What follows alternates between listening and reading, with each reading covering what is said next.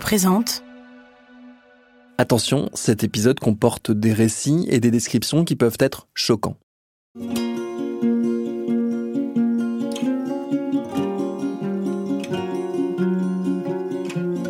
Quand on voit l'énergie déployée par Armel Bagbozadi dans l'épisode précédent pour accompagner et aider une famille, on se demande comment il est possible pour les humanitaires d'apporter un soutien similaire aux dizaines de milliers de femmes et d'enfants qui en ont besoin ici.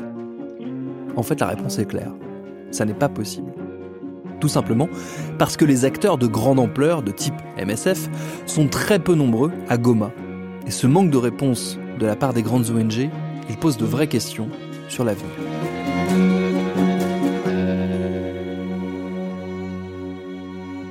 Des fois, euh, à un moment donné, c'est la réalité. Hein. Des fois, on se sent, euh, on se sent inutile, épuisé finalement, parce que tu te dis, j'arrive pas en fait. En, général, peut-être dans la journée, tu pouvais gérer pour 10 euh, cas, mais tu te retrouves en train de gérer un seul cas. Mm. Et pourquoi? Parce que comme je dis, ça, ça va tout tourne autour de cette absence de réponse des autres acteurs. Parce que moi, je me dis simplement, j'ai des cas comme ça à prendre en charge.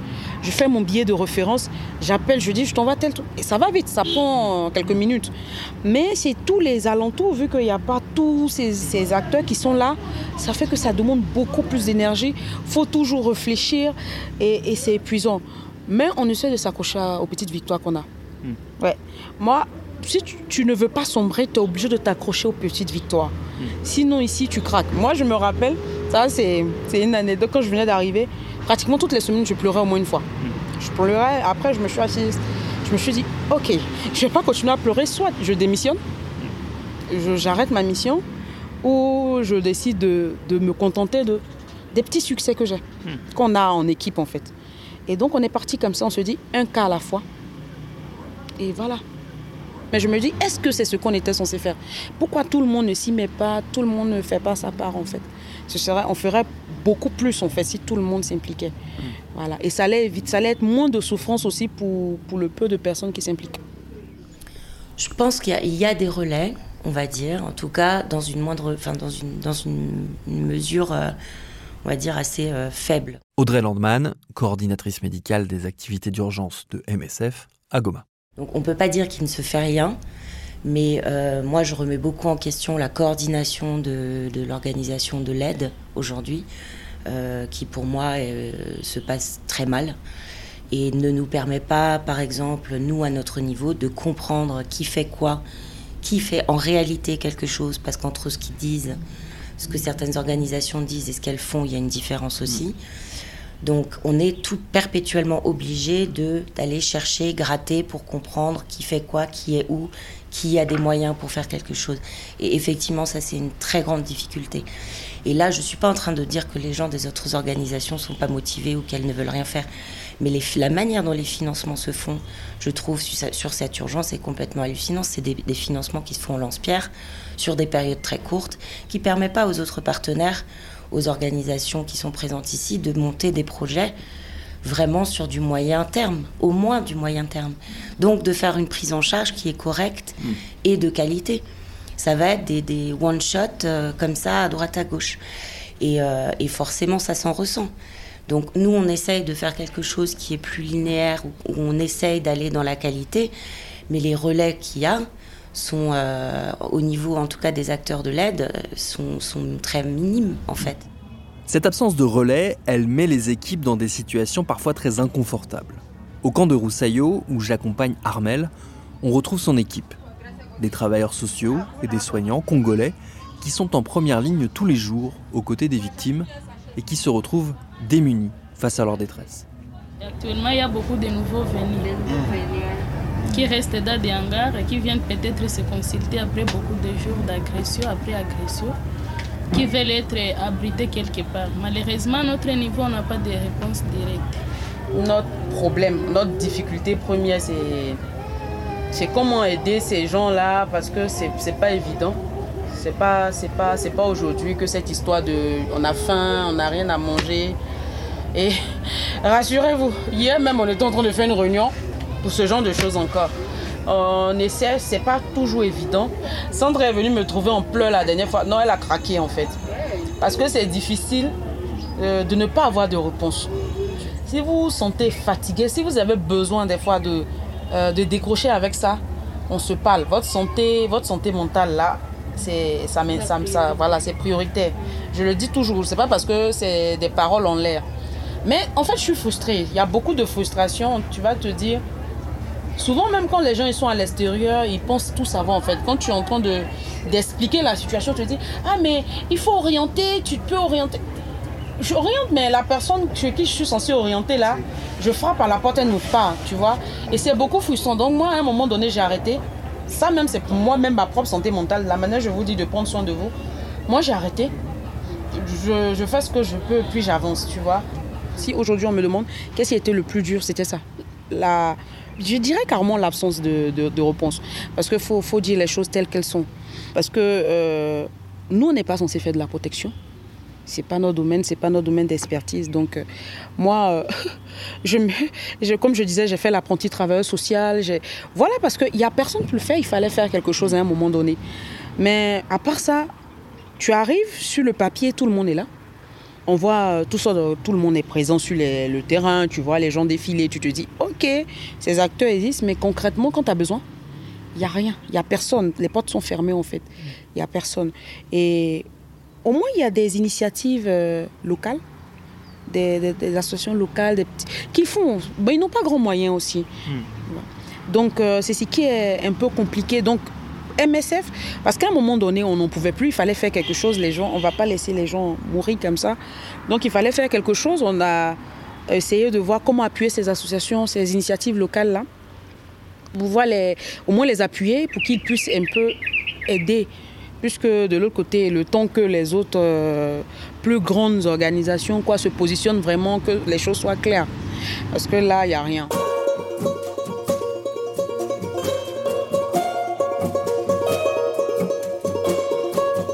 avec euh, les travailleurs sociaux, on essaye vraiment, pour le coup, de ne plus être dans une réflexion d'urgence, c'est-à-dire voilà l'étape d'après, ça doit être plutôt d'accompagner ces, euh, ces, femmes, parce que c'est quand même majoritairement des femmes, dans de l'empowerment. Audrey Landman, coordinatrice médicale des activités d'urgence de MSF à Goma. C'est-à-dire pouvoir euh, les accompagner, faire une formation ou les lancer dans une activité génératrice de revenus qui fait qu'elles vont pouvoir assurer elles-mêmes l'entrée d'argent pour la, famille, qu'elles vont du coup aussi risquer moins de se mettre en danger. Et ça sera, enfin, et que en plus, c'est quelque chose qu'elles pourront faire pendant potentiellement des années, quoi. Donc euh, la solution de juste dire bon, on file une, une ration de bouffe, pour moi c'est du life saving mais c'est pas c'est pas pérenne et c'est pas là qu'on veut en rester. Et il y a des organisations à Goma qui sont des organisations qui sont bien installées, des organisations congolaises qui travaillent avec les femmes, qui font des propositions de formation ou qui proposent des activités génératrices de revenus, qui sont complètement sorties de l'histoire des acteurs de l'aide d'urgence et qui sont euh, suffisamment solides pour qu'on puisse travailler avec elles. Et aujourd'hui, on a envie de, travailler, en tout cas de pousser pour travailler avec elle. Quoi. Et on espère que ça va se faire. Parmi les partenaires locaux, il y a IFED, une association congolaise basée à Goma qui se bat pour le droit des femmes et qui aide à leur réinsertion, avec des moyens certes limités. Dans leur bureau, je rencontre Lydie Mwenge, la coordinatrice d'IFED, pour évoquer les projets qu'ils mettent en place pour aider ces femmes à s'en sortir. Euh, on a des activités de, de génératrice de revenus. On a la formation professionnelle dans la menuiserie, nous avons la pâtisserie de, production de pain, nous avons la transformation des produits agricoles parce que ce sont des activités qui vont les aider même dans leur zone de retour. C'est-à-dire, après la formation professionnelle, on les regroupe en coopérative de femmes entrepreneurs. Et là, la coopérative mobilise maintenant des clients et de clients viennent maintenant acheter leur production. Il y a des femmes, lorsqu'ils rentrent dans la communauté, dans les sites de déplacés, elles sont pointées du bas. Elle a été violée, elle a été violée.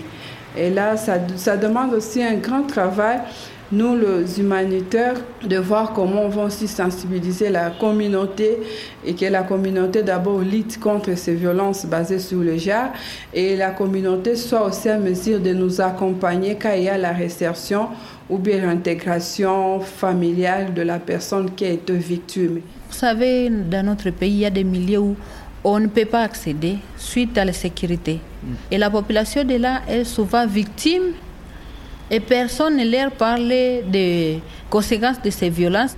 Mami Kaambukitsa est la coordinatrice de la Synergie des femmes pour les victimes des violences sexuelles, une organisation pionnière au Congo qui regroupe une trentaine d'associations et qui milite pour l'égalité des droits à l'échelle de toute la société. Donc, ça dépend d'un millier à un autre. Là où nous avons accès, nous y allons nous-mêmes. Et là où on n'a pas accès, on développe des stratégies comme par exemple, au niveau de la synergie des femmes, on a un numéro vert. En cas de violence sexuelle, on nous alerte directement et on donne des orientations en fait de sauver la victime. Heureusement que pour le moment, on a le développement de la technologie. On développe des textes qu'on peut partager en ligne dans des milieux où il y a l'accès à la connexion Internet. On peut mettre des affiches, des banderoles dans des églises, par exemple, parce qu'on a droit quand même au culte malgré que la, situation n'est pas bonne. En fait, l'objectif de la synergie est que, malgré qu'on est victime, il faut quitter cette étape de la victimisation et devenir actrice au changement, actrice au développement, participer activement et massivement dans la gestion du pays. C'est la raison pour laquelle on a changé l'approche pour le moment, on fait des sensibilisations sur le leadership féminin. On accompagne les femmes qui se portent candidates aux élections et les femmes qui ont des ambitions. Hmm. Vous savez, le changement, c'est un processus. Hmm.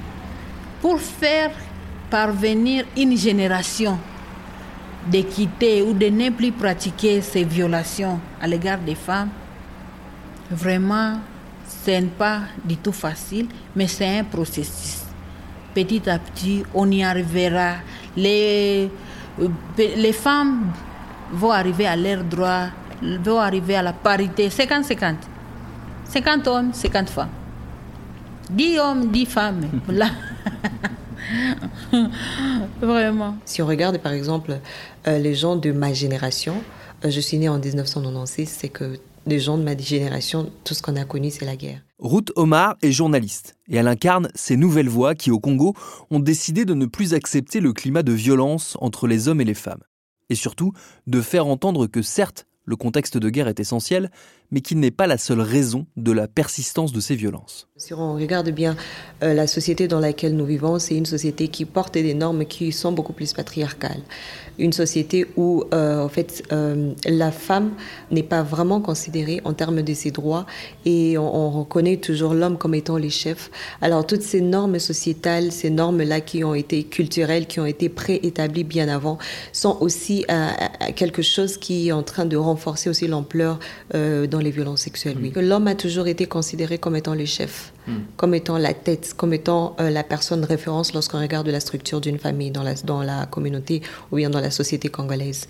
Alors, de faire ça, parce que c'est ça, ce qui a été même, ça a été établi dès la base de, dès l'époque coloniale. Alors, c'est comme un héritage que nous avons reçu du colon.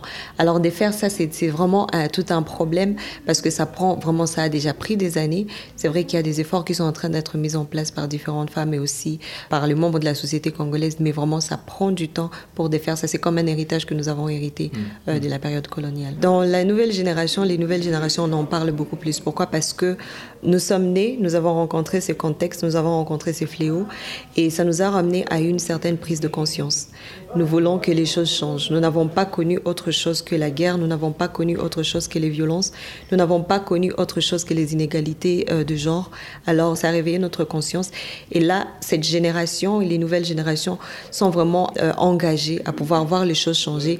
Et aussi une chose que j'aime beaucoup avec cette nouvelle génération, c'est que elle est prête à pouvoir poser des actions pour les futures générations afin que euh, lorsque ceux qui viendront après cette génération-là se retrouvent dans un monde où il n'y a pas d'inégalité, dans un monde où il n'y a pas de guerre, dans un monde où il n'y a pas euh, toute forme de violence. Moi, la dernière fois, il y a un truc qui m'a choqué. En fait, j'étais avec les équipes, genre, et un jour, on était dans la réunion, on discutait comme ça. Et on parlait des, agressions, tout ça. Et je me suis rendu compte que toutes les consultantes, filles, avaient déjà subi... Euh, des violences une, Ouais. Armel Bagbozadi. Viol, attouchement, harcèlement. En fait, et, j'étais dépassée, quoi. Je me suis dit, mais attends, il n'y a pas une seule là qui n'a pas vécu euh, quelque chose de... De similaire. ouais. Donc elles savent en fait ce que c'est. Hmm. D'autres, c'est par un partenaire, d'autres par un inconnu, d'autres, c'est dans le cadre familial. Il y a une, bon là, c'est quelqu'un non identifié, euh, un hmm. agresseur comme ça. Je me suis dit, mais comment Ce jour-là, euh, je pense que c'est ce jour-là j'ai pris conscience que c'était quand même dangereux d'être femme ici. Hmm. en, RDC, précisément dans le Nord Kivu. Parce qu'elles ne sont pas toutes de Goma, il y a d'autres qui viennent d'autres euh, d'autres coins. Mais je me dis comment ça se fait? On est 10 personnes assises, 12 personnes, on essaie de chiller, rigoler, des filles. Et dans la discussion, comme on est tranquille, on rit, tout le monde, tu te rends compte que toutes celles qui sont autour de toi, environ 30% ont déjà été violées. Pratiquement 90% ont, déjà été victimes d'un partenaire, tout et tout. Je me dis, mais c'est la folie, quoi. Je pense que c'est ce jour-là que j'ai réalisé dans quoi j'étais en fait.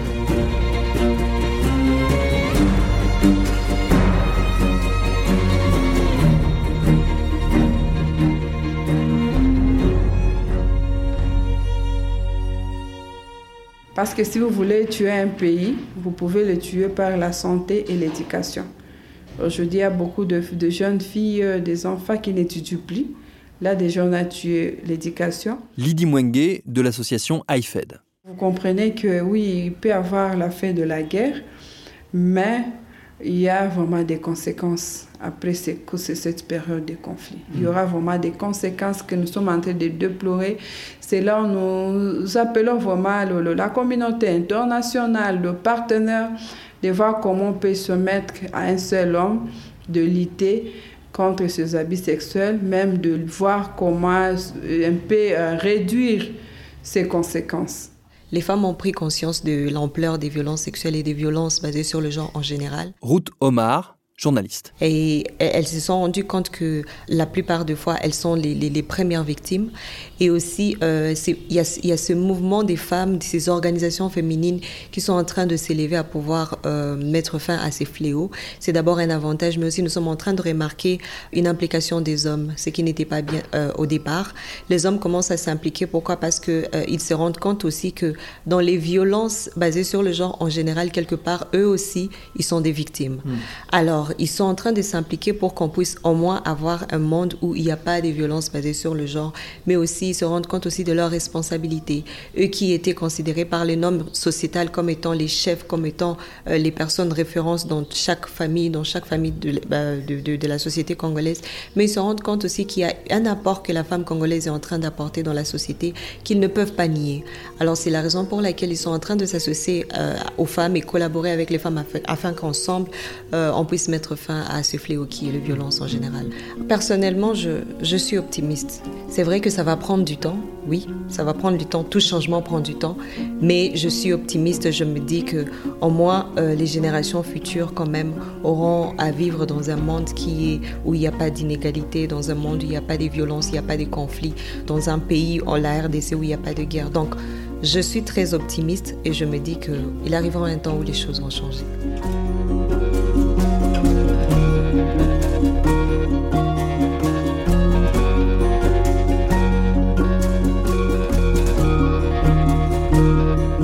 Un immense merci à toutes les équipes de MSF France à Goma que j'ai pu accompagner durant ces quelques jours de tournage, ainsi qu'à celles et ceux qui ont accepté de répondre à mes questions. Merci à ma consoeur Céline Moudoua qui a assuré les traductions des entretiens. Merci également à Agnès et Mathilde qui ont permis que ce reportage se fasse en partenariat avec MSF. C'est Paul Berthiaud et Elisa Grenet qui ont réalisé ces quatre épisodes de Programme B, un podcast de Binge Audio préparé par Charlotte Bex. Tous nos épisodes, les anciens comme les nouveaux, sont à retrouver sur toutes vos applis de podcast. Cherchez-nous sur Internet si vous voulez nous parler et à très vite pour un nouvel épisode.